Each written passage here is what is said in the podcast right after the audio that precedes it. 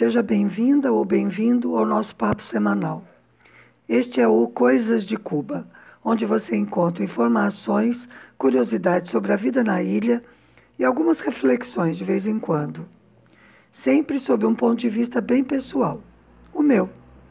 O responsável pela edição e pelas capas inspiradas é o Fernando Carvalho e eu sou Márcia Chueire. Peço desculpa que hoje eu estou mais rouca, deve ser pelo cansaço da semana. Outro dia, uma pessoa perguntou pela página do Facebook se é verdade que em Cuba não há igrejas, se aqui é proibido professar uma religião. Bom, bem se vê que a pessoa nunca esteve na ilha, nada mais longe da realidade cubana. Em Cuba há templos de tudo que é religião. As igrejas nunca foram proibidas. O que realmente aconteceu é que durante um tempo, no início da Revolução, as relações entre o governo e a igreja, especialmente a católica, foram muito tensas. Havia aqui, e ainda há, uma parte bem reacionária da Igreja Católica que é contra a Revolução. Houve também umas questões mais materiais, digamos assim. É que duas medidas tomadas pelo governo logo no início do período revolucionário afetaram bastante os interesses econômicos mesmo da Igreja Católica. A principal medida foi a instituição do ensino público e gratuito para todos, que acabou com as escolas religiosas, que eram uma das grandes fontes de renda da igreja. A outra foi a reforma urbana. Essa reforma possibilitou que as pessoas se tornassem proprietárias das casas em que viviam, ou seja, acabou com a renda de aluguéis. E a igreja também tinha imóveis alugados. Por outro lado, naquele momento, o partido seguia a linha soviética, ou seja, nessa questão, havia uma interpretação de que, por adotar uma filosofia materialista, todo marxista é ateu. Eu imagino que a maioria deve ser mesmo, mas a minha experiência pessoal é de que dá perfeitamente para ser marxista e ter fé espiritual. Eu nunca tive nenhum problema com isso, não me criou nenhuma contradição. Bom, mas o tempo passou e já na década de 80, muitas coisas começaram a mudar aqui no mundo, né? Mas aqui, inclusive, na relação com a Igreja Católica. E as mudanças com a Igreja foram influenciadas, veja só, por um brasileiro, o nosso querido Frei Beto. Em julho de 1980, o Beto e Fidel se conheceram na Nicarágua. No mesmo dia, numa longa conversa madrugada adentro, como o comandante sempre gostava, né? O Beto fez duas perguntas que fizeram Fidel pensar sobre esse assunto. Essa história está contada na biografia do Frei Beto e ele também conta sempre que perguntam. A primeira pergunta que ele fez foi: Comandante, por que o Estado e o Partido Comunista de Cuba são confessionais? Olha a pegadinha. Muito esperto, Frei. Pegou o comandante no contrapé. E o Fidel caiu. Confessionais como? E o Beto, sim, comandante. Tanto a afirmação como a negação da existência de Deus são manifestações confessionais, contrárias ao caráter laico das instituições políticas, que chegaram com a modernidade. Perdão, que chegou, né, o caráter laico com a modernidade. Só podia ser dominicano, né? Não é à toa que eles são chamados de predicadores. Bom, mas também deve ter sido por isso que depois o Beto e o comandante sempre se deram muito bem e tiveram uma amizade longa. A segunda pergunta foi sobre a relação da revolução com a igreja propriamente. Com o caminho já aberto, né, com a primeira pergunta, ele fez as seguintes reflexões. Primeiro, se a revolução persegue a igreja, isso agrada o imperialismo, que pode usar politicamente contra Cuba, dizendo que o socialismo é incompatível com a religião. Segundo, se a revolução fica indiferente à igreja, isso também agrada os Estados Unidos, porque transforma a instituição num reduto de contra-revolucionários. Mas existe uma terceira possibilidade, que a revolução, como ente político, dialogue com a igreja e procure inseri-la no processo de construção do socialismo ou seja, teologia da libertação na veia. Bom, essa história evoluiu em 1992, as pessoas que professam fé religiosa passaram a ser admitidas no partido.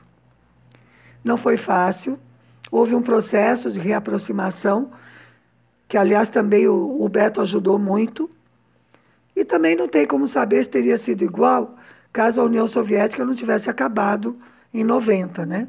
90, 91. Mas a verdade é que chegou aonde precisava. Até hoje, as relações estão funcionando, claro, com idas e vindas, são relações, né? Entre dois, duas instituições. Mas sim funciona. Quando eu cheguei aqui em 2000, tinha cicatrizes ainda desse processo. Eu conheci pessoas adultas que tinham sido impedidas de entrar ao partido por serem religiosas.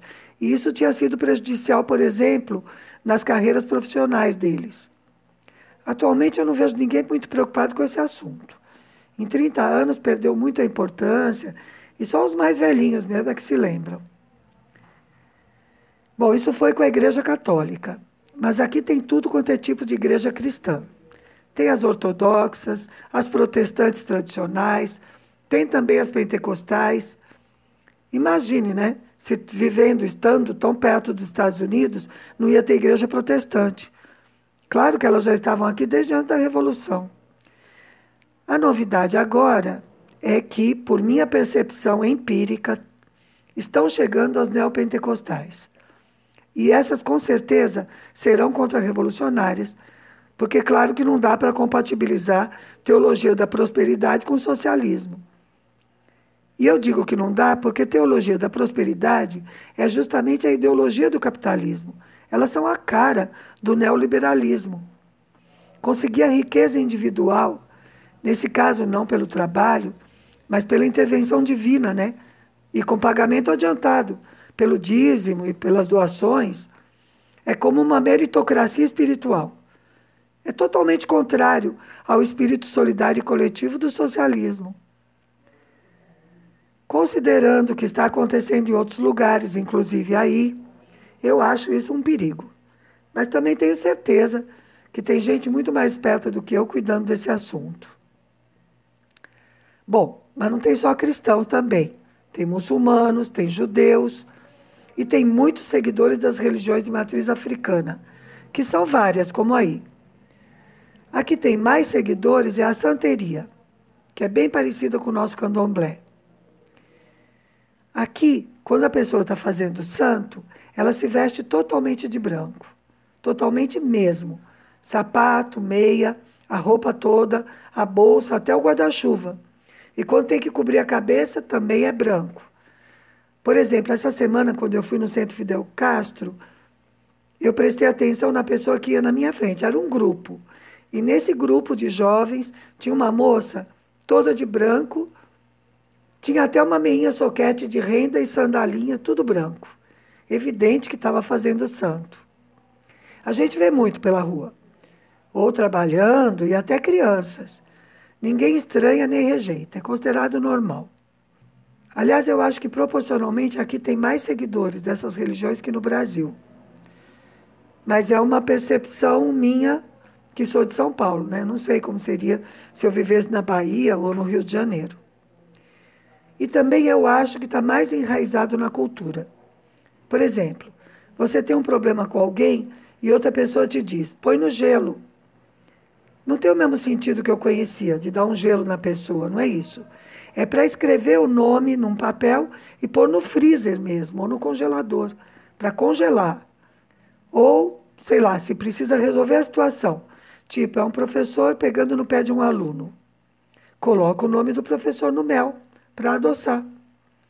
Fazem isso também com os nomes da banca, viu? Numa defesa de tese. Fica a dica. Essas são práticas muito comuns aqui. Não precisa ser santeiro para saber isso. É muito comum também, por exemplo, que um subalterno mande fazer um trabalho religioso para derrubar o chefe, para ocupar o lugar ou que um amante faça para separar o casal, ou o contrário, que faça para amarrar o parceiro ou parceira. O sincretismo também é bem forte. Por exemplo, dia 17 de dezembro é dia de São Lázaro, que na matriz africana é Babaluayê. no Brasil ou Mulu. Quando eu digo que eu faço aniversário no dia 16 de dezembro, a primeira coisa que qualquer um aqui me diz é véspera de São Lázaro, Babalu. Quem tem problema de saúde, especialmente de pele, vai à igreja de Rincon, que é a igreja de São Lázaro. E quem tem Babaluayê como santo também vai. Outro exemplo. O dia 4 de dezembro é dia de Santa Bárbara. Aqui tem uma festa tradicional no dia 3, chamada Espera de Santa Bárbara. Tem comes e bebes e muita música, claro. E à meia-noite, cada participante da festa acende sua vela vermelha para fazer seus pedidos a Santa Bárbara, que na verdade é Xangô. Eu conheci meu marido numa espera de Santa Bárbara. Depois ele passou o tempo dizendo que o pedido dele para Santa Bárbara tinha sido ficar comigo e que tinha dado certo, né? No Brasil, o sincretismo de Santa Bárbara é com Yansan. Então, quando nós fomos para aí, mantivemos a tradição, mas com a carajé. Tudo de bom. Outro aspecto bem visível da influência das religiões de matriz africana se vê na música. A rumba, por exemplo, às vezes parece um ritual religioso, dançando.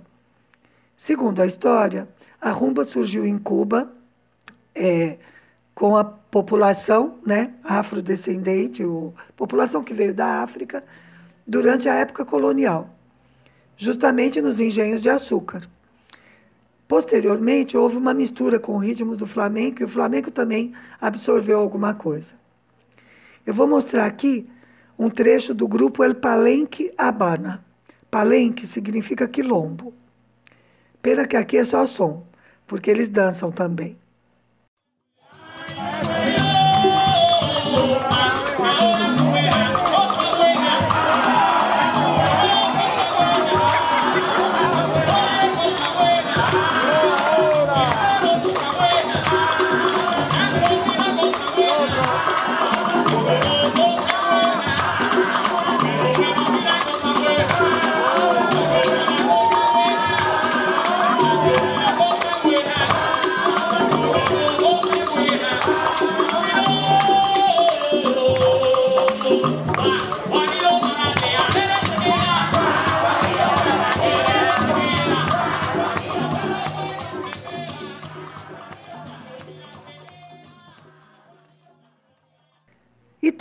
Rituais mesmo, com música.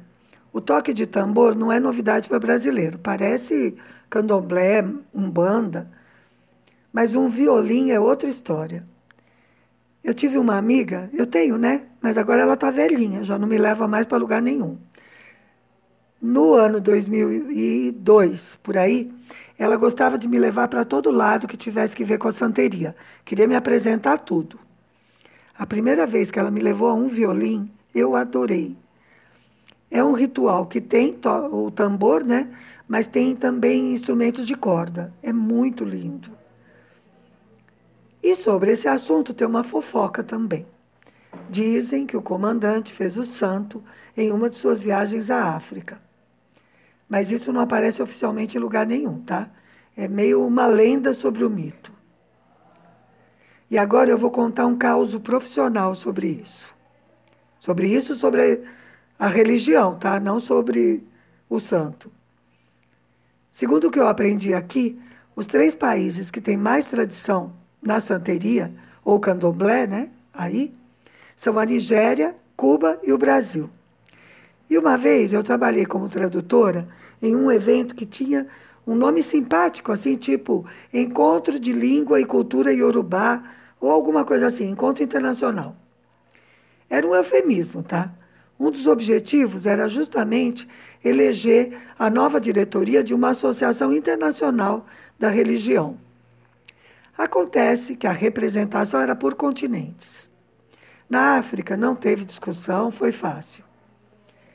Da América do Sul, evidentemente, a maioria foi dada ao Brasil e outros países também receberam alguma representação. América Central e Caribe, tranquilo, a maioria ficou com Cuba. Na hora de decidir a América do Norte, é que deu o pau, porque o México queria a parte dele, mas os cubanos de Miami não queriam ficar de fora, porque os cubanos daqui já estavam garantidos. E isso criou uma tremenda saia justa, que foi difícil de desfazer. E foi engraçado, porque a gente via, né, as idas e vindas. Uma discussão aqui, outra conversinha ali. Enquanto alguém se apresentava, você via um grupinho conversando. Finalmente, eles meio que acharam uma solução pondo o México em outro continente, sabe, que tinha menos concorrência, dando lugar.